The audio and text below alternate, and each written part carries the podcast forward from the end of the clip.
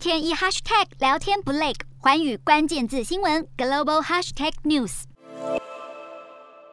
近年，俄罗斯最出名的下毒案就是普丁头号政敌纳瓦尼的神秘中毒事件。二零二零年八月，纳瓦尼在俄国国内线班机上突然发病，之后获准送往德国抢救。医生研判他喝的水被下了叫做诺维乔克的军用级神经毒素，外界将矛头指向莫斯科。不过，普丁否认相关指控。纳瓦尼虽然没有被毒死，但健康严重受损。他出院后坚持返回俄国，马上就被逮捕判刑。目目前还在监狱内服刑。二零一八年，在英国隐居的前俄罗斯双面间谍斯科里帕尔和女儿双双昏倒在一处购物中心的长椅上，经过医院诊断，发现也是中了诺维乔克神经毒素。下毒方式疑似是把毒素涂在门把上。斯科里帕尔父女经过长期治疗都捡回一命。不过，同样是投诚英国的前苏联特务李维宁科就没有那么幸运。李维宁科喝下掺有放射性剧毒的绿茶，